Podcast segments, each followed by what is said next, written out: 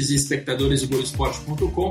Eu sou Rodrigo Capelo, este é o Dinheiro em Jogo e hoje nós vamos continuar na nossa missão de entender as finanças dos clubes por meio dos balanços financeiros. A gente está dando sequência a uma série de programas em áudio no nosso podcast e também em vídeo no Globoesporte.com e hoje a gente vai falar sobre os gaúchos e os mineiros. Grêmio, Internacional, Atlético Mineiro e Cruzeiro. Como é que estão as finanças? Claro, olhando também para o futebol e para a parte política para ter uma visão um pouco mais abrangente.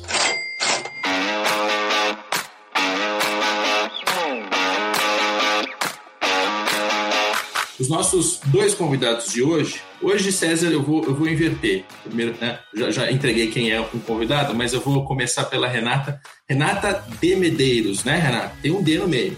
Isso aí. Renata de Renata. Medeiros. Se eu não falar o de Medeiros, a família, eu, eu arrumo confusão com a família. Então é assim mesmo. Legal. Então já evitei problemas com a família da Renata, Renata de Medeiros, que é jornalista, trabalha na, na Rádio Gaúcho, faz participações no Redação Sport TV com frequência. É, se apresenta para o nosso público, Renata. Bom, primeiro é um prazer estar aqui com vocês, Rodrigo, César. É, trabalho na Rádio Gaúcha, em gaúchazh.com também, no Jornal Zero Hora. Sou repórter esportiva do Grupo RBS aqui no sul do Brasil. É, cubro Inter e Grêmio diariamente. Maravilha. Renata vai ajudar a gente a contextualizar a realidade dos gaúchos, vai participar também da parte sobre os mineiros, falando, claro, mais conceitualmente, né? A gente vai, vai tratar de alguns assuntos, ela vai continuar, mas vai, vai ser uma, uma contribuição boa para a gente aqui, né? Porque eu e o César é, vemos os balanços com frequência, mas a gente não está tão, tão ligado, tão próximo ali no dia a dia, né? Então, a Renata vai contribuir bastante. E o César, que a gente já, já mencionou umas três, quatro vezes, até porque já é da casa, é o César Grafietti, economista, faz estudos sobre finanças do futebol há 10 anos, está entrando agora no 11 primeiro, e eu vou ter que tomar cuidado aqui para não gerar vínculo empregatício, porque ele tá, vai participar de todos os podcasts e programas sobre as finanças do futebol. Tudo bem, César?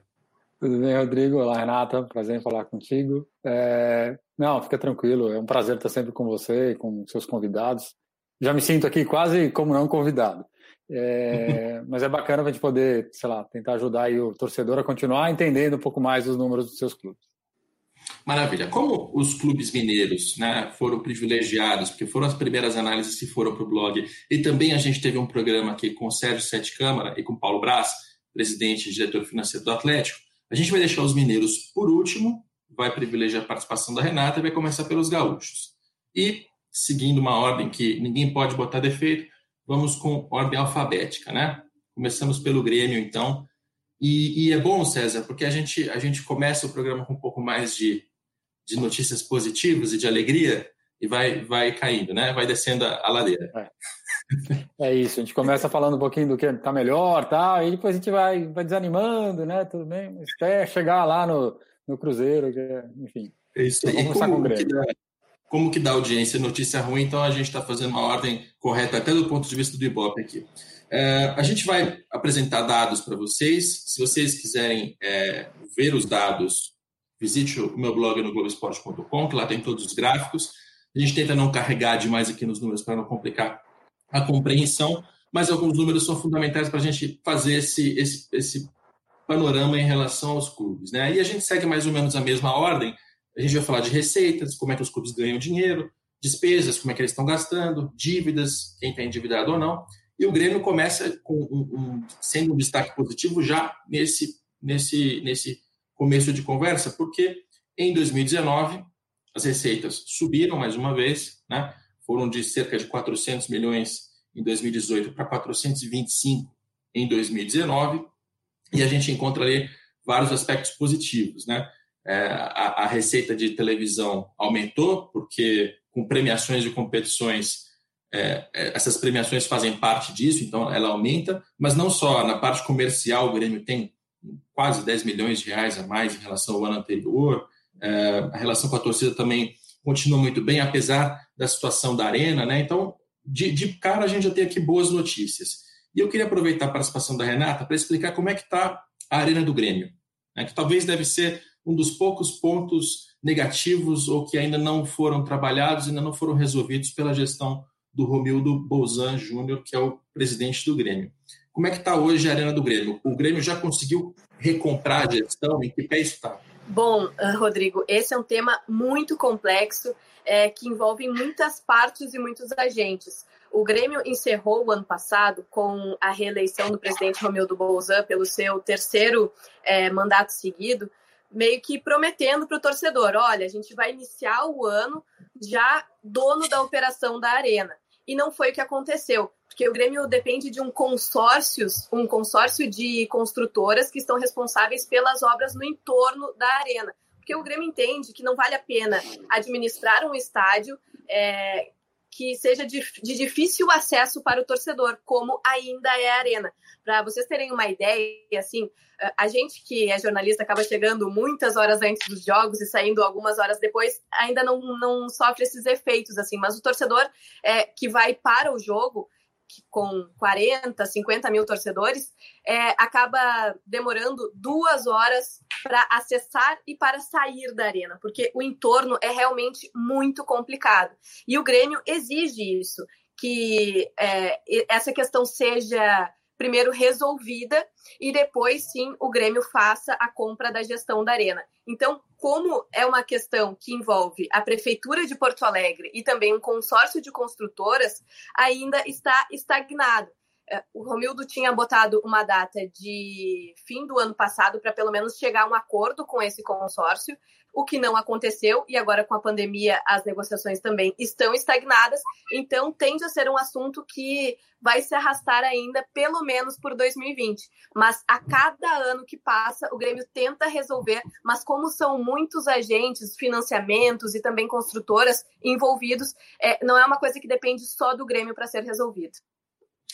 Pois é, para quem é gremista ou, ou, ou, mesmo gaúcho, essa situação é mais conhecida. Como a gente tem é, espectadores de outros lugares do país, vou até tentar voltar e contar um pouco mais desse contexto. A Arena do Grêmio foi construída em parceria com a OAS, né, a construtora, isso no cenário pré-Lava Jato. A OAS ela, ela, ela montou ali um, um, um modelo de exploração do estádio em que a gestão do estádio seria feita pelas duas partes ao mesmo tempo numa empresa chamada Arena Porto Alegrense. Né? E essa, essa empresa faz a gestão do estádio, só que veio a Lava Jato, a OAS estava envolvida, né? estava envolvida nas denúncias de corrupção, é, a OAS quebrou e a OAS desistiu, inclusive, de participar de qualquer coisa no esporte. Ele tinha, além do, da Arena do Grêmio, também participação em outros estádios da Copa do Mundo de 2014. Com a desistência da OAS, ficou ali um, um, limbo, porque o estádio ele pertence à Arena Porto Alegrense, quem fez o investimento para a construção do estádio foi a OAS, o, Grêmio ele entregou o estádio olímpico, né? Até essa é uma questão que a Renata pode me corrigir. Não chegou a entregar de fato, né? Porque ele, ele ia entregar, mas como a coisa desandou, ele segurou, né?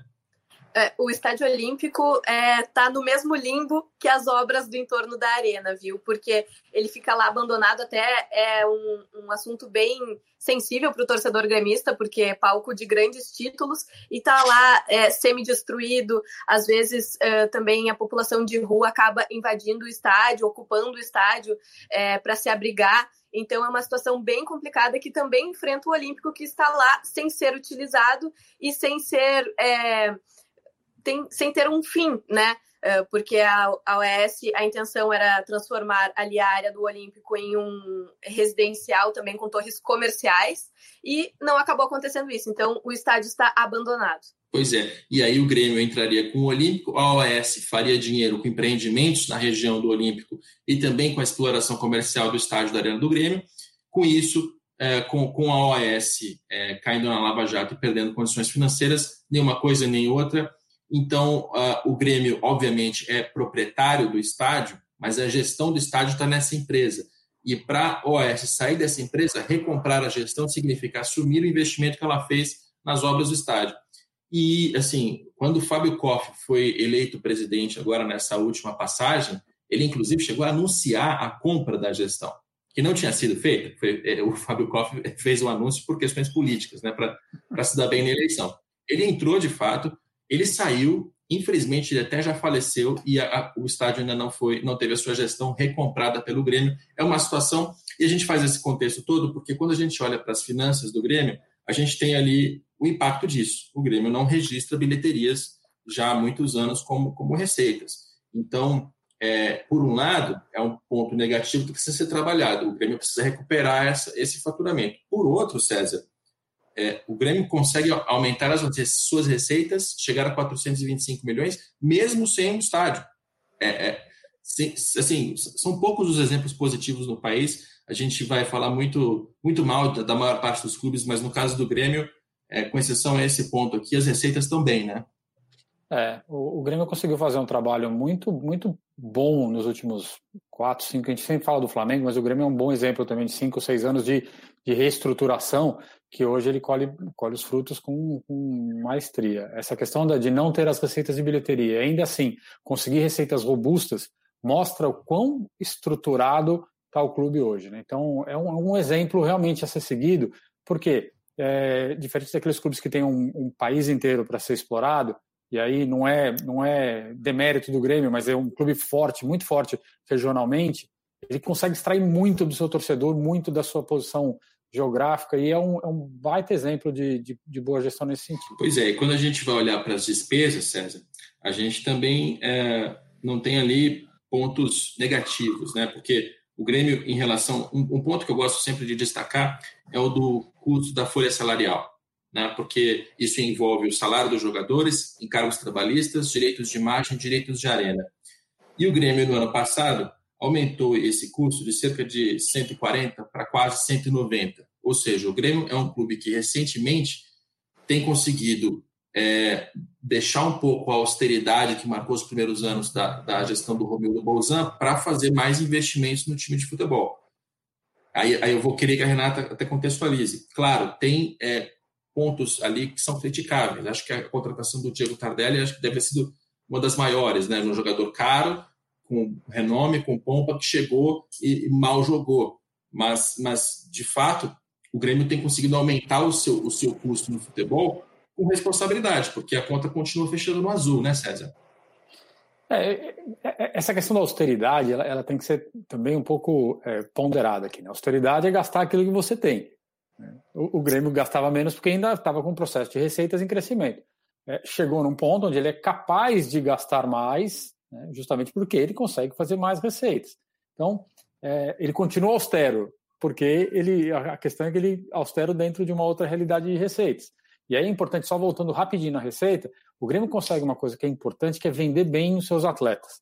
Então ele forma bem, então ele consegue vender bem. E essa que é uma receita não recorrente, né, que você nunca tem a certeza se você vai vender ou não um atleta, no Grêmio ela começou a ganhar uma relevância que ajuda muito na, na estrutura é, geral do clube. Agora, é, e, e, essa questão do Tardelli ano passado, aí tem Diego Souza esse ano, então o Grêmio às vezes tem que tomar um pouco de cuidado para não ver este excesso de dinheiro ser mal investido. Né? Eu não vou dizer se dá certo ou não dá, o Tardelli não deu, não sei se o Diego Souza vai dar, enfim, mas é importante que o clube tenha muito esta, a, a gestão. no investimento da folha salarial do Grêmio. A Renata já falou um pouco da, da política, a gente vai fechar pela política, mas antes eu quero falar do endividamento do Grêmio. Porque é, o Romildo entrou em 2015, Renata? Foi, 2015. 2015 então. e 2016, num mandato que ainda era de dois anos, e daí depois ficou é, para triênio, né? Então ele fica até 2022. Então, vejam só, em 2015, a dívida do Grêmio era de 352 milhões. Nem era uma dívida tão alta, mas a receita ainda era mais baixa naquela época, a proporção não era muito confortável. Lembro até que no primeiro ano do, do Romildo, né, em 2016, ele já tinha feito 15, e em 2016 eu publiquei pela primeira vez a análise das finanças, e, e eu, e eu li o seguinte: o, o Grêmio ele recebeu luvas pela, pelos direitos de transmissão. Foi um, valor considerável, acima dos 60, 80 milhões de reais. E ele não tinha conseguido fazer essa redução de, de, de endividamento. Me pareceu que o Romildo, naquele primeiro instante, tinha um discurso de austeridade, mas não tinha feito tudo que poderia com aquele momento extraordinário de receber luvas do futebol brasileiro para diminuir dívida. O Romildo ficou puto da vida, em português bastante claro, né? Uh, e nos anos seguintes eu acabaria mordendo minha língua porque o Romildo conseguiu reduzir a, a dívida do Grêmio, ela passou para é, 265 milhões, está formando um sucessor, é, estar formando um sistema que dependa menos do presidente, algo que nos indique de que quando passar esse, esse período do Romildo, não vamos perder tudo que foi feito? Bom, a situação política do Grêmio é, a gente pode definir como uma pacificação total. Porque o Romildo foi eleito no fim do ano passado, até pude cobrir essa eleição, ele foi aclamado pelo Conselho. A eleição sequer foi para o pátio, porque ele conseguiu unir 17 movimentos políticos é, que votaram sim pela sua chapa, não teve chapa de oposição, então se formou aí um grande chapão e aí o Romildo foi reeleito dentro desse triênio, vai terminar 2022. E aí o que a gente enxerga, uh, Capelo e César, é que a torcida vê o Romildo como um grande mito, né? Porque ele chega, uh, o clube endividado, assim como vocês já contextualizaram, 15 anos sem títulos, ele consegue o título da Copa do Brasil no mesmo ano em que o Inter é rebaixado, então o torcedor gremista entra em êxtase duplamente, né, porque vê seu rival no fundo do poço enquanto comemora um título que não vinha há 15 anos, e aí bota as contas do Grêmio em dia, consegue essa unificação política, traz o maior título, o maior... Uh, uh, ídolo do, do Grêmio para ser treinador e dar certo, que é o Renato Portaluppi, né? Então, é um cenário completamente favorável que nem se discute a sucessão do Romildo, porque ele vai ficar aí, tá, tá, tá, no Grêmio desde 2015, vai ficar até 2022, então a sucessão do Romildo é algo que nem é pauta, digamos assim, nem na imprensa, nem entre a torcida, porque o Romildo é uma unanimidade dentro do Grêmio. Então, é, certamente ele deve ter seus Uh, seus homens de confiança, mas ainda não é um assunto em pauta aqui no Rio Grande do Sul. Mas olha, já posso adiantar para vocês que dificilmente um grupo político diferente do Romildo Bolzan vai levar essa eleição lá em 2022. Até porque o Romildo Bolzan é, segundo o PDT, que é o partido ao qual ele é filiado, tem aspirações políticas também. Então, ele poderia sair em 2022, dependendo do resultado de campo do Grêmio, se ele sair ainda mais fortalecido, para concorrer até o Piratini, aqui no Rio Grande do Sul, ao Senado. Enfim, ele tem essas aspirações políticas ainda e tenho certeza que ele só deixa o Grêmio se ele ficar tranquilo de que o sucessor dele vai dar continuidade a essa política que ele vem implementando no Grêmio desde 2015. Tomara, tomara, né, César? Porque a gente percebe na história do futebol que grandes dirigentes é, acabam levando os clubes a, a problemas graves por ter uma, uma obsessão pela unanimidade, por asfixiar a oposição. Não estou dizendo que o Romildo faz isso, que esse é o caso, mas é, é, tende a ser também uma preocupação de, de, de médio prazo, né? É, de fato, quando, quando você pensa é, nas estruturas associativas políticas, isso que a Renata falou agora me chamou muita atenção, são 17 grupos políticos. Né? Então, aquilo que a gente fala, não importa se você tem 500 conselheiros ou 100 mil eleitores, você sempre vai fragmentar isso em grupo ao longo do tempo. E é isso você vai acabar tendo as disputas e as conversas políticas que podem levar ou para um lado ou para o outro, é, mas colocam sempre em risco a gestão do clube. É, que é o que acontece agora, de outra forma, né? Você conseguiu pacificar o clube, são todos, todo mundo vota em conjunto, mas na próxima eleição, se tiver uma divergência, esses 17 já vão virar três, né? Três grandes grupos. E você pode colocar alguém que não gostava muito do Romildo, da gestão Romildo, mas que, poxa, estava lá junto porque estava dando certo. E aquilo tudo que você fez de bem feito, em algum momento aparece sempre um dirigente mais sabido, mais esperto, que entende mais de futebol e que vai fazer tudo o contrário porque agora não estava dando certo. Então, é, são os riscos da associação que hoje o Grêmio consegue, de uma forma organizada, pacífica, enfim, política, é, evitar sem evitando também o risco desse que você comentou do, do soberano dono do clube é, político que toma conta e acaba com a, com a, oposição. Lá tem oposição, mas tem sempre esse risco no longo prazo. Bom, a gente vai trocar de clube agora, vai falar do Internacional, também do Rio Grande do Sul. E eu acho que a gente pode até inverter essa ordem, porque já que a gente está falando de política, vamos falar de política do Internacional, né, para traçar ali um, um retrospecto é, recente. O Inter, a gente sabe que tem um, um, dirigente fortíssimo, que é o Fernando Carvalho. Eu vou perguntar para a Renata sobre, sobre o Fernando, né, qual é o papel dele hoje. Mas a gente tem que lembrar que o Inter, recentemente, passou pela administração do Vitório Pífero. Foi uma administração que não apenas rebaixou o Internacional, também terminou com graves acusações de, de corrupção. Os dirigentes foram denunciados pelo Ministério Público é, por crimes como estelionato, falsidade ideológica, organização criminosa, né? É, histórias escabrosas, assim. A gente nem vai entrar muito no detalhe aqui, mas o, o vice, o vice-presidente financeiro pegava adiantamento no caixa, trazia, dizia que era para uma obra, a obra não foi feita e ele dividia isso com, com seus colegas dirigentes, também o vice de patrimônio, enfim. Um esquema feio. E o que acontece? Sai o Vitório Pífero, entra Marcelo Medeiros. E o Marcelo Medeiros entra para trazer o clube de volta da segunda divisão, e, claro, consolidá-lo no lugar onde deveria estar, que é estar na primeira divisão, sempre disputando títulos. É, que, que, primeiro, Renata, essa, essa, esse retrospecto está tá correto? E segundo, que mais você acrescentaria hoje em relação à, à, à, posição do Marcelo Medeiros? Como é que a torcida enxerga o presidente? Como é que ele está politicamente? Está bem? Está fortalecido? Ou está é, fragilizado por algum motivo? Bom, é, o último ano em que o Inter teve um superávit eu acho que dá para começar por aí, foi 2015, justamente dentro da gestão é, Vitório Pífero. E por que, que eu começo com um dado positivo para explicar um monte de coisa negativa?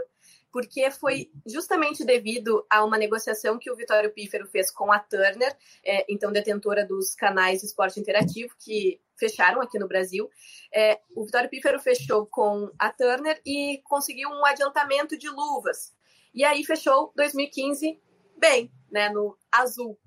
Só que esse adiantamento acabou comprometendo todos os anos seguintes. E aí isso sim tem reflexos agora na política do Marcelo Medeiros, que pegou o time na segunda divisão, ganhou a eleição é, do candidato do, do Vitório Pífero é, com 95% dos votos.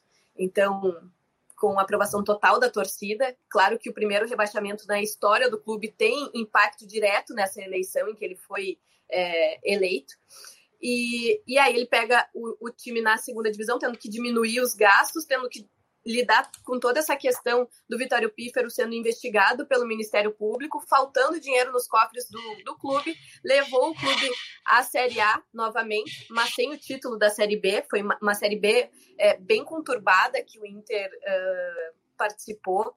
Me lembro, na época, eu fazia reportagem de torcida, que é algo que existe aqui no Rio Grande do Sul bem comum, assim, de ter um repórter junto ao torcedor.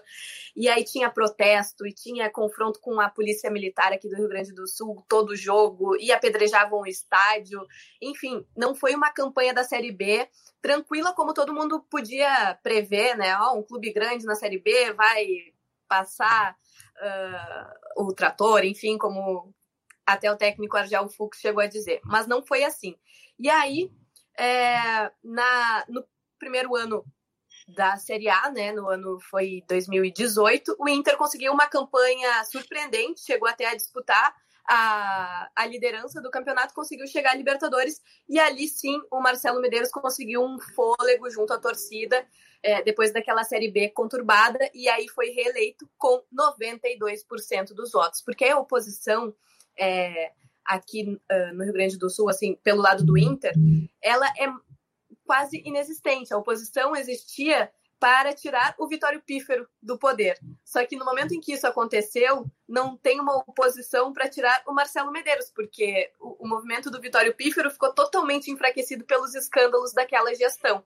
Então dá para se dizer que a situação do Inter, é, politicamente, é bem uh, tranquila, porque não há uma oposição muito é, atuante, ou muito crítica ou significativa, porque é, é uma situação bem tranquila neste sentido. Até há nos bastidores é, a discussão sobre quando será essa eleição, porque pelo estatuto teria que ser no fim desse ano, ou em novembro ou em dezembro. Só que com a parada da temporada, já há o debate de esperar o fim do Brasileirão para que essa eleição ocorra.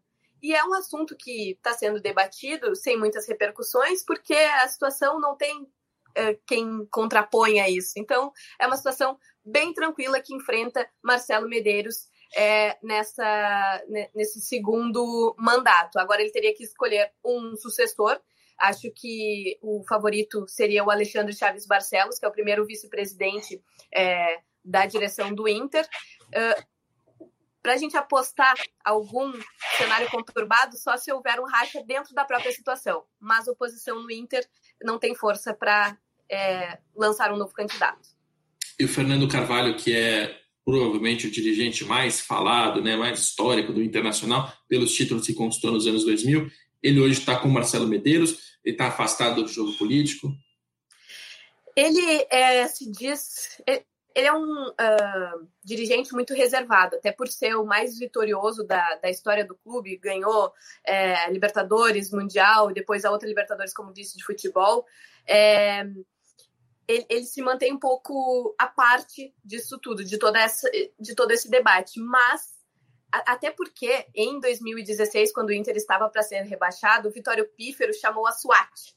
É, ó, vamos salvar o Inter com dirigentes históricos que já conseguiram grandes resultados. Aquela fórmula mágica, né? Que vocês estão acostumados, que o futebol sempre aparece, ó, agora vai, agora vai dar certo. E aí veio o Fernando Carvalho, Ibsen Pinheiro, enfim. Fizeram uma reunião de vários dirigentes que já tiveram algum sucesso na história do clube e todos naufragaram junto com aquele time que foi rebaixado. Então, o Fernando Carvalho, embora seja muito vitorioso, ele ainda tem essa marca de ter tentado ajudar o clube, mas ter participado de uma gestão que hoje é investigada pelo Ministério Público pelos seus escândalos. Então, ele se deixa mais reservado, embora ainda seja um conselheiro frequente da atual gestão do Inter. Mas tudo isso na informalidade. É algo tipo, e aí, presidente, tudo bem? O que, o senhor acha dessa situação e tal? Mas algo bem mais informal. Legal, nos bastidores, né? É, aí, tratando-se de, de receitas do internacional, aqui tem boas notícias para o torcedor, porque no ano passado essas receitas chegaram a 414 milhões né, em comparação a 280 do ano retrasado, é um aumento considerável. Como é que se explica isso? É, nos direitos de transmissão tem um aumento relevante, porque como já, já mencionei, premiações são consideradas televisão, né? Tem clubes que já juntam isso no balanço, aqueles que não juntam, eu mesmo faço o ajuste para a comparação ficar correta. Como o Internacional chegou à final da Copa do Brasil, é, aí ele tem uma premiação relevante, então isso entra como televisão, é a primeira explicação. Na parte do, do marketing, o Inter também a, a, teve um aumento, ainda que pequeno, passou de 44 para 53, mas é, é algo que a gente tem que destacar como positivo, porque no estado que está o país, do ponto de vista econômico e até do próprio futebol, né, poucos clubes conseguiram fazer a mesma coisa e é um número relevante. Uh, na parte de torcida também, o Inter tem uma, uma participação bacana, né? O Inter fatura aqui 94 milhões com, com a, a, soma de bilheteria, de quadro social, né? tudo está diretamente ligado ao torcedor, então o torcedor tem uma, uma, participação relevante nessa história. E, claro, marca registrada do Internacional, venda de jogadores, 109 milhões de reais no ano passado. É, e, e, assim, esse, esse é aquele ponto do Internacional que é uma virtude, mas que, se não tomar cuidado, vira um risco e um problema, né, César? É, isso já aconteceu. 2016 foi um ano onde. Uh, ah, 2015 teve esse superávit. Vou até fazer uma piadinha: o Grêmio fica com as contas no azul e o Inter fica com as contas no vermelho. Né? Uma piadinha bem básica aqui, muita série. Justamente assim, porque em, em 15 teve as luvas da, da, da, da ficou no azul, em 16 não vendeu atleta, aí a coisa desandou, desandou absurdamente.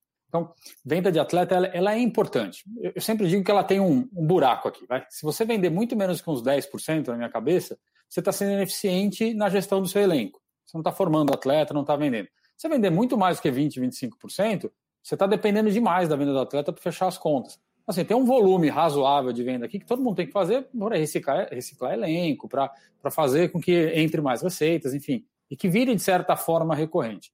O, o, Inter dependeu muito no passado e dependeu muito no passado para fechar, para melhorar as contas, nem para fechar, né? Ficou no prejuízo. É, porque ainda assim vendeu 109 milhões de atletas. Então, é, é um risco vender demais depender dessa venda, porque no ano que não acontece, pode não acontecer, a coisa desanda de uma forma incontrolável. Pois é, quando o César fala de. Claro, claro, só vou explicar o que o César disse, que ele disse 10% e 25%, para quem não entendeu, ele está se referindo à participação dessa receita na receita isso, bruta. Ou seja, é, se o Inter vendesse, né, de toda a receita do Inter, menos de 10% fosse jogador, teria um sinal ali de que ele não está sabendo formar ou não está sabendo vender esses jogadores. Quando passa de 25%, é um sinal de que está indo bem, está indo bem, mas não pode se é, não pode se acostumar com isso, é, porque pode virar um problema. Vira um problema. Se você vender 30%, 35%, um terço da sua receita for venda de atleta, o ano que não tem, você está fazendo gastos, custos em cima de valores que num, num ano, de um ano para outro podem não existir. Né? E 2019 esse percentual foi 26%. Então o Inter está nessa faixa. Já está. O César colocou como assim, é uma receita relevante. Tome cuidado com isso. Renata. É, grande parte dessa cifra que acabou entrando como venda de jogador é, foi inesperado para o Inter, porque é, teve a venda do Fred para o Manchester United. O Inter, é, devido ao mecanismo de solidariedade da FIFA, tinha é, direito a uma fatia deste valor. Então foi uh, um dinheiro que caiu de paraquedas nos cofres do Inter. Então é, foi até avaliado pelos dirigentes na época como um dinheiro ó, em boa hora, né? Porque o Inter não esperava essa venda, não dependia de um atleta que estava no elenco do Inter é, conseguir alguma proposta, enfim, toda aquela burocracia que a gente sabe que envolve a transação, a venda de um atleta, foi algo que aconteceu entre dois clubes que são totalmente independentes do Inter, negociaram e esse dinheiro veio para o Inter. Então, uh, foi algo avaliado como bastante positivo pelo Inter no ano passado. E neste ano, pelo plano orçamentário de 2020, o Inter prevê 95 milhões de reais de arrecadação pela venda de atletas. E ontem, até é, notícia fresquinha, assim, entrevista ao Show dos Esportes da Rádio Gaúcha, o vice-presidente do Inter, Alexandre Chaves Barcelos, que é aquele que eu disse que é o favorito para ser o próximo presidente, ele disse que é impossível de alcançar esse valor com a pandemia do coronavírus. Então, o Inter já uh, se já aceitou a ideia de que não vai conseguir é, cumprir essa parte do seu plano orçamentário, que seria uma previsão de 95 milhões de arrecadação com venda de jogadores, é, provavelmente para a Europa, né? E com toda essa pandemia, isso provavelmente não acontecerá, e aí esse dinheiro dificilmente vai preencher esta previsão. Aquele problema de depender dessa venda extraordinária de jogadores. Quando há imprevistos, e é lógico que ninguém previa a pandemia, mas eram transações pagas a intermediários. A gente faz isso para que a comparação com outros clubes esteja correta, porque, por exemplo, o Grêmio coloca só receita líquida ele não tem nem participação de terceiros e nem comissão no, no valor. Então, se a gente não ajusta isso, a comparação fica incorreta e o torcedor certamente já passou por alguns estudos mequetrefes de finanças que não fazem esse ajuste e acabam levando a conclusões equivocadas. E aí, na parte da folha salarial, é, essa até é uma crítica recorrente, que se você abrir as últimas três ou quatro análises anuais que eu fiz sobre o Inter, ela está sempre lá. O Inter sempre gasta mais do que no ano anterior. Ele não consegue ficar sem gastar dinheiro. É, o Inter, quando esteve na segunda divisão, inclusive na temporada em que subiu em segundo lugar, abaixo do América Mineiro, que gastou muito menos, na segunda divisão o Internacional aumentou sua folha salarial. Então, ele gastou ainda mais com salário, encargo, direito de imagem, direito de arena. E no ano passado isso aconteceu mais uma vez. Ele foi de cerca de 150 em 2018 para cerca de 190, 191 para ser mais exato, em 2019. Então, o resultado esportivo que o Inter conseguiu no ano passado, de chegar à final da Copa do Brasil, que é algo que a gente tem que é, celebrar, né, para um clube. O segundo lugar não, não, é ruim, a gente tem que mudar um pouco dessa cultura no Brasil. Teve um bom resultado esportivo, isso também se explica pelo, pelo custo maior, né, porque o Inter está gastando mais e está tá reforçando o elenco. É, eu, eu, pego muito no pé do Inter, César, com essa coisa da gastança, porque eu vejo ele muito parecido com o São Paulo nesse, nesse aspecto. É, é, é, sempre a busca por gastar mais, investir mais e buscar resultado, que funciona, mas que é muito arriscada. Né? Não tem muito a, a parte da, da, eficiência aqui, né? de não, vamos trocar jogadores e fazer mais com menos. O Inter nunca, nunca segue essa, essa prerrogativa, né? É, é uma tradição do Inter. Um clube que forma bastante, porque vende bastante, né? Vende, consegue bons lucros, porque tem uma formação de base muito boa, mas vive com esta necessidade da contratação ilimitada, quase. É, eu, outro dia eu estava falando um pouco sobre isso, me perguntaram qual era, quais eram as áreas mais deficientes na indústria do futebol. Aí você pega lá o marketing, melhor ou pior aqui e ali, mas o pessoal vai se virando, né? Tudo mais ali, enfim, informação e tudo mais. A área que mais me incomoda é justamente essa da gestão do esporte, que é quando você vê o mundo inteiro trabalhando dados, scouting, é, eficiência na contratação. Você vê o exemplo do Sevilha, o exemplo da Atalanta aqui na Itália, gastam pouco, formam bons elencos e vendem bem. Os times brasileiros ainda estão contratando a rodo, contratando nome. E o Inter cai nessa, justamente quando deveria estar fazendo o contrário, deveria estar olhando as suas receitas, evitando gastar além da, das receitas ah, ordinárias, fazendo de uma forma eficiente. E aí entram as figuras lá dos gestores, né, dos gerentes de futebol, grandes compradores e vendedores de atleta e que no fundo não estão preocupados com a gestão do jogo e faz com que o Inter eventualmente possa ser vice-campeão da Copa do Brasil e voltar para a Libertadores, ou então brigar e ficar em segundo lugar no, no, no brasileiro da Série B, porque gastou muito e não conseguiu montar um elenco eficiente. Sabe, César, que uma das coisas que chama atenção uh, nossa aqui é como uh, é numeroso o número, numeroso número, numeroso é, a, o plantel do Inter. Isso. O plantel do Inter é muito numeroso. Ontem, por exemplo, a gente noticiou que o Inter estava é, tentando baixar os salários dos jogadores que pertencem ao clube, mas que estão emprestados a, a outros times. E aí o Valdívia não aceitou essa redução salarial. O Valdívia, ele não aceitou jogar a Série B pelo Inter em 2017. Ou seja, é um jogador que não está no Inter há três anos e o Inter continua pagando o salário deste jogador. Então, tem, tem atletas que a gente nem lembra mais que pertencem ao clube e continuam na folha salarial do Inter.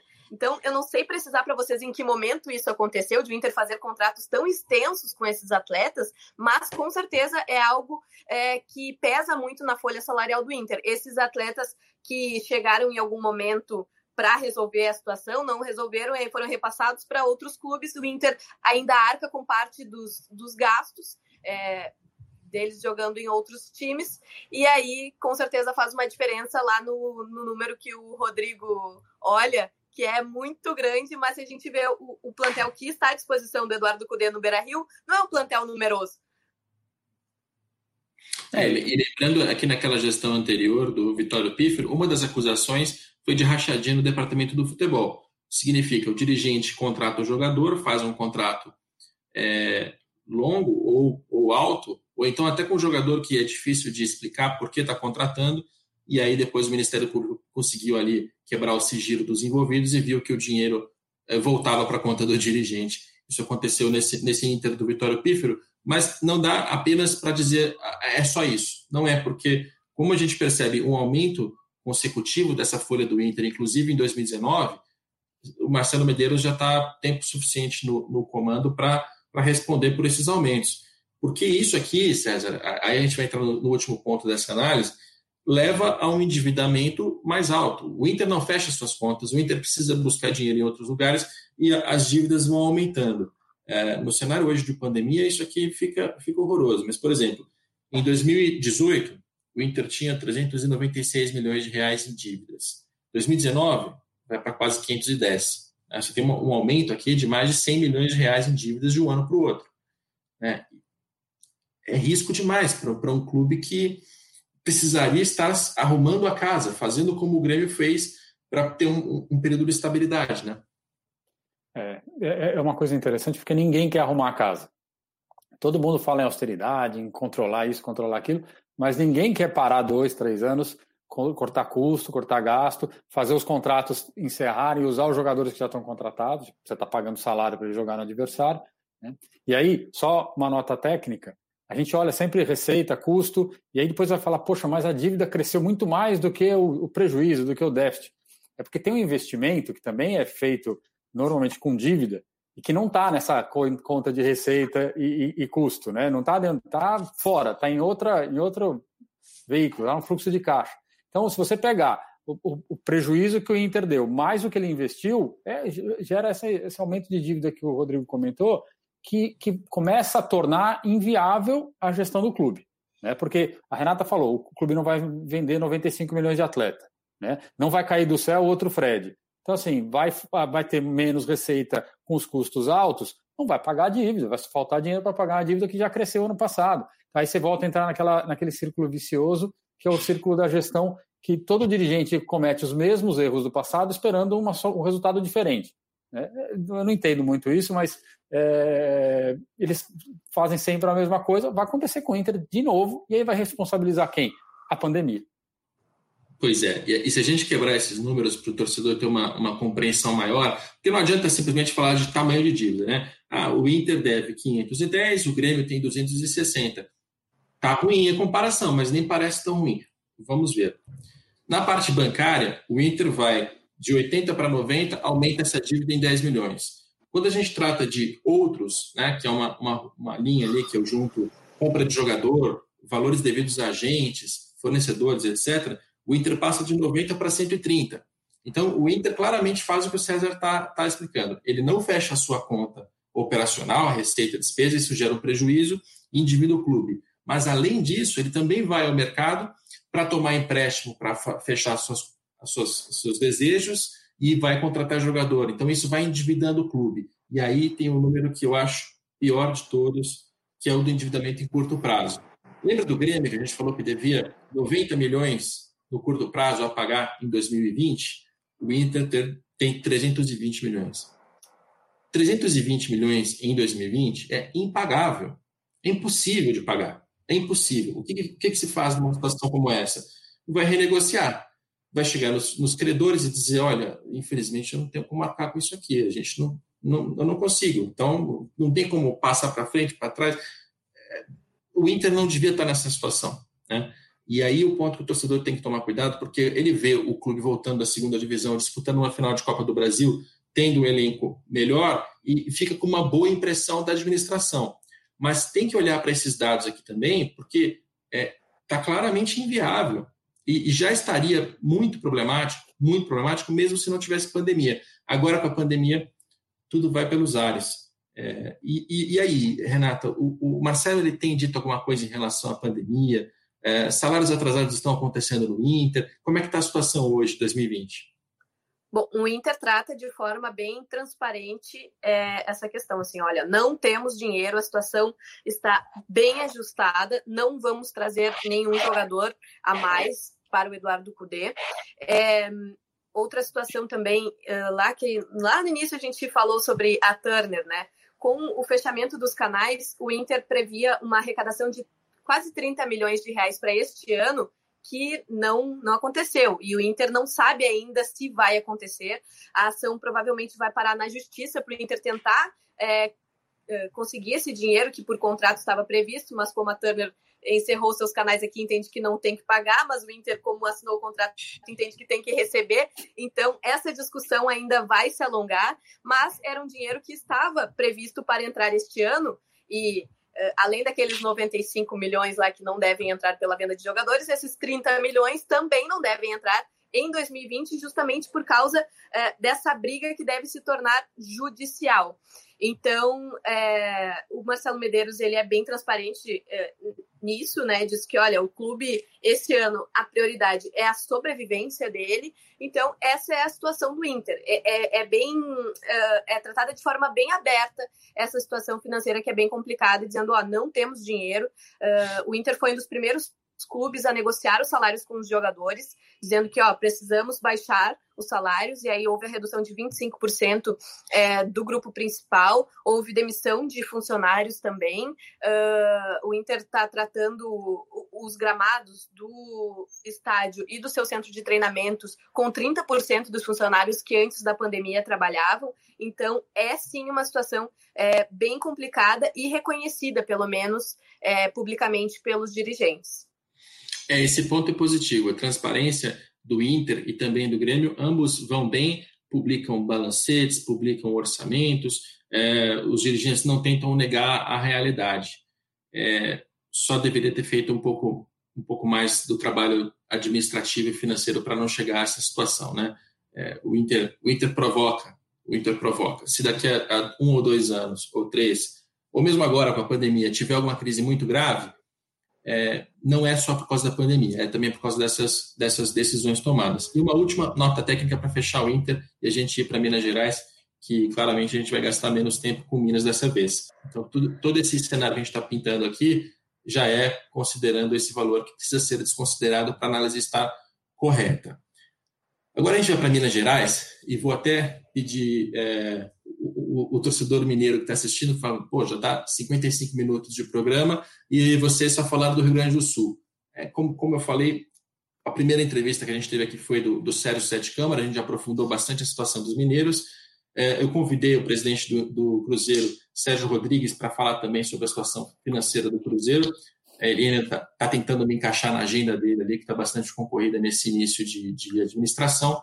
A gente vai realmente passar mais rápido pelos números de Minas, mas acho legal passar até para o nosso espectador e ouvinte gaúcho ter como, como base de comparação. né? Porque se tem uma coisa que pode aliviar um pouco o torcedor colorado, é que tem gente muito pior no restante do futebol.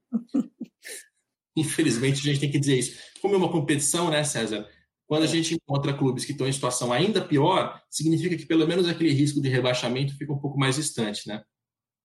É verdade, porque o outro não está pagando salário, não vai contratar, você pelo menos ali está empurrando aqui, empurrando ali, a tendência é melhor do que o adversário. Atlético Mineiro, uh, inicialmente, na ordem alfabética, é um clube que no ano passado aumentou um pouquinho suas receitas, né, aumentou ali cerca de, de quase 30 milhões de reais, 250. Poxa, a gente está falando dos gaúchos com 400. Já percebe aqui um desnível, né? E, e assim, é, óbvio que cada, cada estado tem suas particularidades, mas a gente está falando de clubes que têm torcidas de tamanhos mais ou menos parecidos, estados que são divididos entre os clubes de maneira mais ou menos parecida, né? quase meio a meio ali. Então, uh, Inter, Inter, Grêmio, Atlético e Cruzeiro são clubes que deveriam estar pareados ali financeiramente uh, e na sua competição, competição dentro de campo. E a gente já percebe, tanto dentro de campo quanto fora, que, que essa, essa competição uh, foi para o vinagre. E aí, aí no, no, Atlético, o único ponto positivo que dá para destacar realmente é esse pequeno aumento das receitas, porque no mais, a gente tem uma folha salarial que também está aumentando de um ano para o outro, né? fechou 2019 na casa dos 150, abaixo do Inter, abaixo do Grêmio, o que não é bom, porque é, o que se faz, o custo que você tem do elenco é o que vai ditar a probabilidade de ganhar ou não dentro de campo, né? é um indicador importante. E quando se fala em dívida, né, César, aí, aí a gente até fica meio deprimido aqui, porque o Atlético foi de 650 para 750. 750 milhões de reais é um valor claramente é, muito alto. E no curto prazo você tem 325, também um valor impagável, assim como o Inter era um clube que precisaria renegociar, pedir pelo amor de Deus, ah, chega na pandemia, precisa fazer o que a Renata falou de reduzir salário do jogador, admitir publicamente, pelo menos isso o Sérgio Sete Câmara faz, mas eh, o Atlético cavou ali um, um buraco também que é, é inexplicável, né? É, a, a, minha preocupação com o Atlético é, é, justamente essa em relação à dívida. Né? Se você fizer com essa conta, 250 de receita, lá 150 de folha, o, o clube vai, certamente vai ficar menos competitivo do que outros pares, é, mas ele tocaria a vida. O problema é com isso, e mais os outros custos, você falou só de folha, né? Mais os outros custos, vai faltar dinheiro para ele pagar uma dívida desse tamanho. Uma dívida que está lastreada no shopping, que ele vendeu metade para colocar num estádio. É, que não vai ter dinheiro, perde uma força para refinanciar essa dívida, que é um ativo importante. Vai entrar num negócio que é o estádio, que todo mundo adora ter estádio, mas a hora que ele começa a funcionar, se ele não é o, o, o estádio do Palmeiras, que tem lá uma estrutura toda própria, todos os clubes acabam perdendo receita e se enrolando por conta disso. Né? Começa a se apoiar em, em patrocinador para contratar atleta e pagar salário de treinador, é, criando é, elencos de, de, dois perfis, né? um que recebe do patrocinador e o que não recebe do clube, porque está todo enrolado com as receitas. Então, assim, a, a minha preocupação é que o Atlético está entrando e está se, tá se afundando num, numa estrutura que, de novo, não dá certo em lugar nenhum e eles insistem em fazer. Então, assim, é, eu tenho uma certa preocupação que o Atlético tem olhado o Cruzeiro e achado bacana o jeito que foi feito lá, do ponto de vista financeiro, né? De se, se enrolar, se enrolar nas dívidas de uma forma que fique insolúvel o problema. Pois é, até como a gente já comentou bastante recentemente de Minas Gerais, tem uma diferenciação que eu acho que não, não foi feita por mim e, e pelo próprio Sérgio nos últimos, no último programa, que tem que ser feita. A diferença principal entre o Atlético Mineiro e o Cruzeiro é que o Atlético Mineiro tem Primeiro, é, pelo menos dois mecenas com muito dinheiro que estão interessados no jogo político. É um ano eleitoral. Então, Rubens Menin, dono do MRV, é, também tem o Rafael Menin, que, que é, é faz parte do, do mesmo grupo. E o Ricardo Guimarães, dono do BMG, são empresários que estão colocando dinheiro no Atlético Mineiro, inclusive o salário de São Paulo está sendo pago assim, é, vem emprestando dinheiro, vem fazendo patrocínios, estão relacionados à construção do estádio, e essa participação desses grandes empresários é um atenuante na comparação com o Cruzeiro. O Cruzeiro, pelo menos até agora, a gente percebe que tem um dono de supermercado, Pedrinho Lourenço, que coloca dinheiro com alguma frequência, mas não na mesma quantidade e não com a mesma, com a mesma capacidade de, de, de, não sei nem se dá para chamar de investimento, né? porque tem, tem claros contornos ali de, de, mecenato. Então, essa é a primeira diferença. E a segunda é o shopping, né? que é sempre lembrado nas, nas análises anuais. O Atlético vendeu metade do shopping e ainda tem a outra metade, que o presidente Sérgio Sete Câmara tem como é, vontade vender essa outra metade para fazer frente a, essa, a essas dívidas. Então, são duas, duas questões que diferenciam um pouco. Né? E, e aí, para ouvir a Renata também em relação a isso, essa participação de, de mecenas é algo que no Grêmio, pelo menos, eu não, eu não ouço falar já há um tempo. Mas no Inter, sim, né? O Inter tem lá um, um, o Delcir Sonda que vira e mexe aparece, né? É, isso aí. Eu até estava olhando aqui minhas anotações, porque eu sempre digo, viu, Rodrigo? Eu sou de humanas, não sou de exatas, né? Então tem sempre que eh, tem que fazer minhas anotações aqui. Mas eu estava uh, recuperando os déficits do Inter e de uh, eh, 2017 foi 60 milhões de reais. 2018, 9 milhões. Porque o Inter se recuperou? Não, porque teve uma doação de Delcir Sonda. É, no Grêmio existe o, a figura do César Rigo, que é uh, do ramo agropecuário e de comercialização de arroz aqui no Rio Grande do Sul. Então, a dupla Grenal trabalha com esse tipo de negócio também, mas não tão diretamente assim de, ó, oh, vamos trazer tal jogador e fulano de tal vai pagar o seu salário, vai bancar a sua contratação. Não é tão explícito assim como é uh, na dupla de Minas. E o que me impressiona é justamente esse cenário trazido pelo César. Aqui no Rio Grande do Sul, a gente viu o Inter se afundando e o Romildo Bolzan de olho ali, olha só, não dá para fazer a mesma coisa, senão a gente vai terminar como Inter, e aí organizando a casa, se reestruturando, botando alicerces um pouco mais sólidos para construir é, a, a, política financeira do Grêmio. Já em Minas, parece que há uma competição para ver quem, quem toma a pior decisão né, nesse sentido. Então, isso é o que mais me chama atenção por aí. É, realmente, é, o Atlético Mineiro podia ter podia ter prestado mais atenção nesse caso do Cruzeiro, porque, é, claro, também tem outra diferenciação. Né? No, no, Cruzeiro a gente teve diversas denúncias de irregularidades, de corrupção, né? coisas horrorosas. É, o Atlético Mineiro a gente não, não viu nada disso até agora. É, também outra diferenciação importante. Agora, o fato da gastança que o Cruzeiro fez para chegar aos títulos que chegou é, é um dos principais fatores para para a bancarrota do clube, né, para a situação que ele está hoje. O Atlético poderia também ter, ter é, aplicado o discurso de austeridade que o Sérgio Sete Câmara tinha, tinha começado a administração dele. Até ele começou a administração dizendo: não, sejamos austeros porque o estádio está vindo, precisa preparar as contas. É, e no primeiro ano isso até se, se, se refletiu nos números do balanço. Mas agora, nesse último ano, e é por isso que a gente fala da parte política, que a gente dedica uma parte aqui para falar de política, é, como é um ano eleitoral no Atlético Mineiro, e existe uma guerra política entre Sérgio Sete Câmara e Alexandre Calil, atual prefeito, né, eles estão ali é, se confrontando nos bastidores, vem também essa necessidade de contratar jogador, aumentar o custo, disputar campeonato, trazer um treinador que vai fazer a imagem do presidente mudar, e já mudou.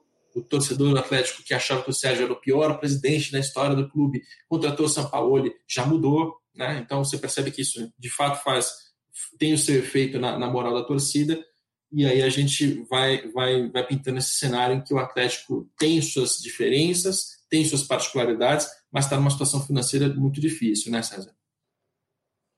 É, é, é, esse é um ponto importante, né? Porque ele retrata bem o que é a política de um clube.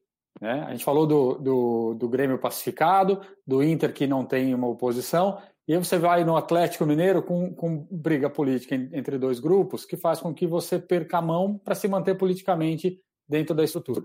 Né? Então, é, é, é a história de repetir os erros. Ah, o, o, patrocinador, o mecenas vem coloca dinheiro. Ele não vai colocar dinheiro a vida inteira. Né? Chega uma hora que ele limita. Só que aí ele vai embora e largou todos os custos lá, porque o contrata com o clube. É, então, é, é, é, a velha política de, de, de, associação que o Atlético ainda não entendeu, é daqueles clubes que ainda não entenderam que é, ou você profissionaliza de fato, e aí leva um tempo para se reestruturar, mas quando se reestrutura fica forte, ou você vai ficar patinando, patinando, patinando, até que em algum momento acontece o que aconteceu com o Inter lá atrás, o que aconteceu com o Cruzeiro, são casos que tem polícia, tem outras investigações, tem outras coisas. Mas você vai acabar entrando num problema porque é a gestão associativa, política, né, não profissional de um negócio que hoje em dia você não pode gerar um negócio de 300 milhões de reais de receita é, de maneira tão, tão ali amadora. Eu não Muito sei bem. se vocês concordam comigo, é, mas o, o, presidente que contrata a comissão técnica do São Paulo não passa a mensagem de que vai economizar durante o ano, né? Não.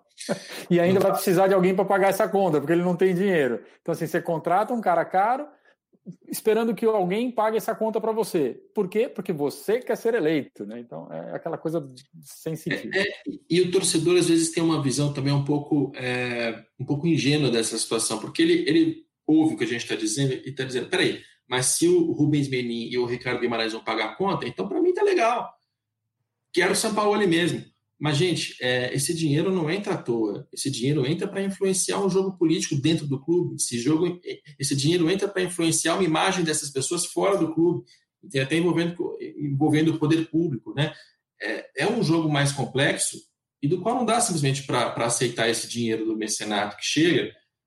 Primeiro, porque é, ele, ele tem que sair depois. Né? Muitas, muitas das pessoas que colocam dinheiro colocam como empréstimo, isso vira dívida, e o Ricardo Guimarães hoje é um dos maiores credores do Atlético Mineiro. Puxando de cabeça, que eu nem detalhei isso na minha tabela, mas tem 200 milhões de reais para o Ricardo Guimarães dentro dessa dívida do Atlético. E aí, qual, qual o impacto que isso vai causar na política do clube? É, quando chegar o próximo presidente, ele, ele vai cobrar, não vai cobrar? E se ele for desafeto do próximo presidente? Se ele for aliado? Você começa a complicar uma relação que não deveria ser assim, né? É, e segundo que é, seria melhor se o Atlético andasse com as próprias pernas, tivesse faturamento maior, tivesse mais receitas, fizesse custos dentro do que pode e, e reduzisse seu endividamento para chegar ao ponto que, que o Grêmio chegou. A gente vai, vai passar pelo Cruzeiro também, também rapidamente, é, lembrando aos torcedores de Minas que os textos estão publicados, o Atlético eu já publiquei no início da série, o do Cruzeiro está é, vindo muito em breve né? E o cenário é, é o pior de todos.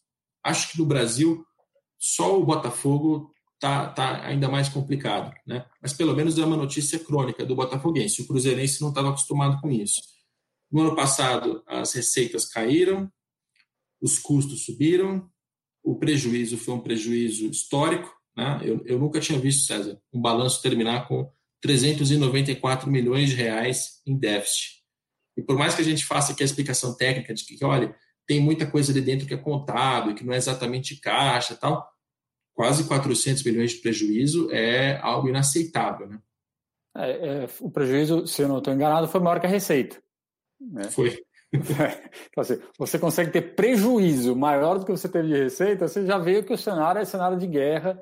É, eu, eu, o Cruzeirense às vezes não gosta, mas assim, eu acho que o Cruzeiro acabou. O melhor cenário para o Cruzeiro hoje seria começar do zero. Vamos encerrar a atividade, ver o que dá para fazer, vamos começar lá de novo, uma outra realidade, uma outra mentalidade. O que eu acho que vai acabar acontecendo é ter uma, alguém entrando, colocando dinheiro, ajudando e empurrando com a barriga essa situação, é, tentando renegociar a dívida, tentando alongar tudo, e, e mas vai demorar para o clube voltar. Né? É um processo muito complexo. Você tem que carregar dívidas tão grandes é, na estrutura de um clube que vai faturar quanto? 300, 350 milhões de reais? Que vai sobrar ali todo ano 20, 30 para pagar essa conta, é, menos que isso, nem o torcedor vai aceitar. Então, é, você precisa de quanto? 200 anos para pagar essa dívida? É, a situação realmente ficou muito complicada no Cruzeiro. É, deveriam ser um sinal para todo mundo, mas eu continuo vendo gente fazer a mesma coisa. E olha só, a dívida de curto prazo do Cruzeiro é de 609 milhões de reais. 609 isso significa que se o Cruzeiro jogasse dois anos, pegasse todas as suas receitas só para pagar as dívidas de curto prazo, ele não conseguiria. É impagável. Então, quando o César fala que o Cruzeiro acabou, é lógico que o Cruzeiro não acabou e não acabará. A marca, a torcida, tudo isso vai continuar. Mas esta estrutura que está lá chegou a um ponto insustentável, não tem mais o que fazer. E, e se a gente lembrar também que entre as receitas é, caindo para a segunda divisão, a cota de televisão diminui, e diminui muito, diminui assim para um décimo. Né? Cotas de televisão já tinham sido antecipadas pela gestão anterior, que tinha dado como garantia em empréstimos bancários, ou seja, o dinheiro, o dinheiro já não, não veria a cor dele. agora com pandemia, portões fechados, então não tem bilheteria. Sócio torcedor, o sócio reconstrução que o Cruzeiro fez é, gera um valor pífio diante desse, desse cenário, não gera nada. Patrocínios, só que a gente consegue ver é o, é o, é o dono do supermercado colocando dinheiro, mais porque é um cruzeirense e, e um mecenas do que de fato um investidor. Quem é que vai querer se aliar à imagem do Cruzeiro neste momento? Então, todas as linhas de receita estão comprometidas ou zeradas. Os custos, por mais que o conselho gestor, né, que uma diretoria provisória feita no início desse ano, tenha reduzido muita coisa, mandado muita gente embora, né, foi uma questão de apagar incêndio, mas o incêndio continua, porque entre custos e dívidas de curto prazo é impossível, é impossível executar qualquer coisa. Então e tem mais, né? O, o Cruzeiro não tem atleta para vender. Né? Você não, não, não, não, lembra de alguém que você fala, oh, o Grêmio tem o Cebolinha, você vai vender Cebolinha, vai botar 100 milhões para dentro do caixa, você meio que resolve a questão. O Inter talvez vai ter um ou outro atleta. É, eu não sei, o Atlético de cabeça não vê ninguém, mas o Cruzeiro acabou, os atletas foram indo embora, estão rescindindo o contrato. E eu fiz uma conta aqui, é, bem, bem por alto ainda, o Cruzeiro, se tiver registro, deve ter registro de, umas, de uns 80 milhões de receita esse ano sendo que uma parte desses 80 é TV que já foi adiantado. Né? Então, não, não tem como sustentar um, um, um clube, é, vai ser vai, certamente é do tamanho de um clube de Série B, ou seja, ele entra para disputar a Série B numa condição igual ou pior do que os clubes que já estão lá. É, ou seja, a chance de voltar já é pequena, né? justamente porque não tem aquele fôlego que um clube grande tem quando cai para a Série B. É, e aí quando você olha... Pode falar, Renata. Não, ia citar que, é, acompanhando aqui do Rio Grande do Sul, eu vejo que uma das grandes pautas que a torcida é, exige é a redemocratização do conselho, e, e, isso parece que gasta uma energia de discussão enorme para algo que não vai resolver, pelo menos agora, o problema do Cruzeiro, né? Então, não sei o que vocês pensam sobre isso, mas uh, me parece que, que mais deixa a discussão do que realmente importa de lado é, não que a, a, redemocratização do conselho não seja extremamente importante, com, é, é, concordo que seja e não, não entendo como deixou de ser mais democrático esse conselho deliberativo do, do Cruzeiro, mas não me parece que é, olha, a partir de agora o processo é mais democrático, os problemas vão começar a ser resolvidos. Não me parece que seja tão automático assim. Não sei o que vocês acham sobre esse assunto. É um excelente ponto. O, tem, tem um problema grave no Cruzeiro que é o Conselho Deliberativo é formado pelos mesmos grupos que afundaram o clube. Ah, mas o Itaíri Machado não está mais lá. Tanto faz. Tanto faz. O Wagner Pires de Sá, que é o ex-presidente, está lá. As pessoas que o apoiaram estão lá. São as mesmas pessoas. Inclusive, o presidente do Conselho Deliberativo atual faz parte da mesma história, foi eleito como eh, Conselho Fiscal, não viu problema nenhum, imagina problema. O atual presidente do Conselho é, Deliberativo, Paulo Pedrosa, enfim, as pessoas são as mesmas. Então, o Cruzeiro tem um problema muito grave que é as pessoas que estão dentro do clube precisariam de alguma maneira ser expurgadas, expulsas, afastadas. Elas fizeram, elas fizeram este mal ao Cruzeiro. Tá? É, então, tem, tem a pauta da democratização. Eu acho que ela é muito importante ao Cruzeiro por isso. Que precisaria haver alguma maneira de arejar esse ambiente político com outras pessoas, com gente nova que traz no mínimo, ideias novas e, e boa intenção para salvar o Cruzeiro, porque as pessoas que estão lá não vão conseguir. É opinião minha, de quem conheceu um pouco do que é a política do Cruzeiro recentemente. Não estou falando especificamente, ah, o Sérgio Rodrigues, presidente, eu estou falando do sistema político. O sistema político do Cruzeiro apodreceu e não foi arejado nem, nem no conselho gestor e nem agora com, com a eleição do novo presidente. Tudo, tudo isso é muito grave. Então, eu acho que a pauta da democratização ela é importante por isso mas você tem toda a razão quando você fala que isso não é solução financeira, porque, ok, democratizou. E, ok, como é que a gente paga esses 600 milhões em curto prazo? Esse é o problema, né? E a democratização, por mais que o, o sócio pague mais e venha uma renda e a torcida aumente para participação no faturamento, o problema é grave demais. E aí a gente aqui, César, é, é um, é, um, é um caso para a gente não só falar em democratização e boa gestão, que são fundamentais, eu acho que as duas são urgentes no Cruzeiro, mas em falar em alguma coisa ainda mais drástica, falência, né, venda dos bens, é, alguma outra coisa tem que acontecer aqui para o Cruzeiro sair desse buraco mais rápido. Senão, vai ficar os próximos 15 anos num cenário de, de quase rebaixamento e a gente não sabe o que vai ser do Cruzeiro depois disso. É, porque uh, financeiramente ele não tem como outra alternativa. Né? Quando você fala em, em falência, alguém, é, é como se arrumasse um dono. É, vão arrumar um outro dono para ficar com as marcas, começar lá de baixo, do zero. Até porque essa história de dono também, é, a gente já tem falado, não vai aparecer ninguém, nenhum grande empresário, investidor com 700 milhões de reais vem aqui para o Cruzeiro. 700 milhões de reais. Ah, botar mais 300 para comprar atleta, mais 500 para resolver, fazer a receita para bancar. Não vai chegar ninguém com esse dinheiro, não, não tem condição. Então, assim, o, o Cruzeiro precisaria ser refundado. Quando eu falo em é, falir, quase é, refunda, pega essas marcas, alguém vai comprar, vai começar a série C, D, vem, compra uma licença de série B do, do Campeonato Mineiro, recomeça com calma, tá? Daqui dois, três, quatro anos você volta à Série A fortalecido e aí os seus credores vão conseguir receber alguma coisa, aqueles que, infelizmente, alguns não vão receber nada, porque é, não tem condição, não tem como receber, é, todo mundo receber, não vai, não vai ter dinheiro para pagar todo mundo. Então, o Cruzeiro, assim como o Botafogo, a gente já falou, já conhece a história um pouco mais há mais tempo, não tem jeito, é refundar mesmo, é quase uma falência e começar do zero. É, infelizmente, é, essa é a dura realidade. Bom, eu só espero que, é, caso isso aconteça, primeiro aconteça logo, porque o Cruzeiro não pode desaparecer, né? A gente viu ao longo do tempo clubes que perderam a capacidade de competir, que foram apequenando é, tanto clubes que ainda estão na primeira divisão, como é o caso do Botafogo, né, que não tem a participação e a competitividade que deveria ter pela sua, pela sua história, quanto outros vários que ficaram ao longo do caminho. Portuguesa, Guarani, Bangu, América do, do, do, do América do Rio de Janeiro. A própria América Mineiro não tem mais a importância que tinha nos anos 60. É, e, e, isso não aconteceu por acaso, isso aconteceu porque houve é, tragédias como essa do Cruzeiro que é inigualável. Ninguém conseguiu fazer tão mal um clube de futebol quanto essa, essa administração anterior. E também espero que não, não seja feito com jeitinho brasileiro, uma lei no Congresso que ajuda, que. Né? Um financiamento a fundo perdido, aquela coisa que a gente já sabe como, como funciona, né? que não pode funcionar assim. É, uma recuperação judicial com regras diferentes, como que é o, toda distorcida ali para facilitar a vida do, do devedor, que é o que está é tá acontecendo hoje no Congresso Brasileiro. Espero que a gente não chegue a esse ponto e que se o Cruzeiro for fazer de fato um processo de falência, que venda a Toca 1, a Toca 2, a sede administrativa, a sede do Barro Preto, venda tudo, porque afinal foram vocês que causaram isso. Por vocês, eu digo, os conselheiros, os associados, por ação ou por omissão, foram vocês que causaram isso. Então, se for necessário vender tudo para sair desse buraco, tomara que, que aconteça da maneira mais justa e correta para o país inteiro.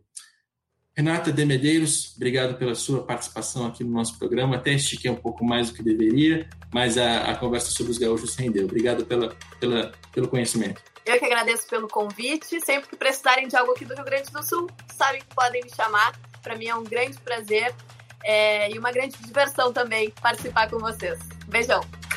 César Grafietti, é, obrigado mais uma vez pela participação. Devo te encontrar ainda nos próximos episódios, né? Que eu tô te amolando. Essa fase de balanço financeiro, o que eu escravizo César é brincadeira. Não, eu estou sempre aqui. Obrigado pela, pela presença, Renata. É, ajudou muito a entender mais a fundo o futebol do Rio Grande do Sul. É, obrigado, Rodrigo. Estou aqui à disposição sempre. É um prazer falar com os seus ouvintes, seus leitores, todo mundo que te acompanha e ajudar o pessoal a entender um pouco mais dos números. Muito bem, este é o nosso Dinheiro em Jogo. A gente volta uh, nas segundas e quintas-feiras. Estamos passando pelo especial anual das finanças dos clubes. Ainda teremos um programa para falar de Rio de Janeiro, teremos um programa para falar de Nordeste, né, cada um com, com quatro ou cinco clubes para analisar. Espero ter a participação do César Grafietti também nesses próximos programas e conto também com a sua audiência. Até a próxima.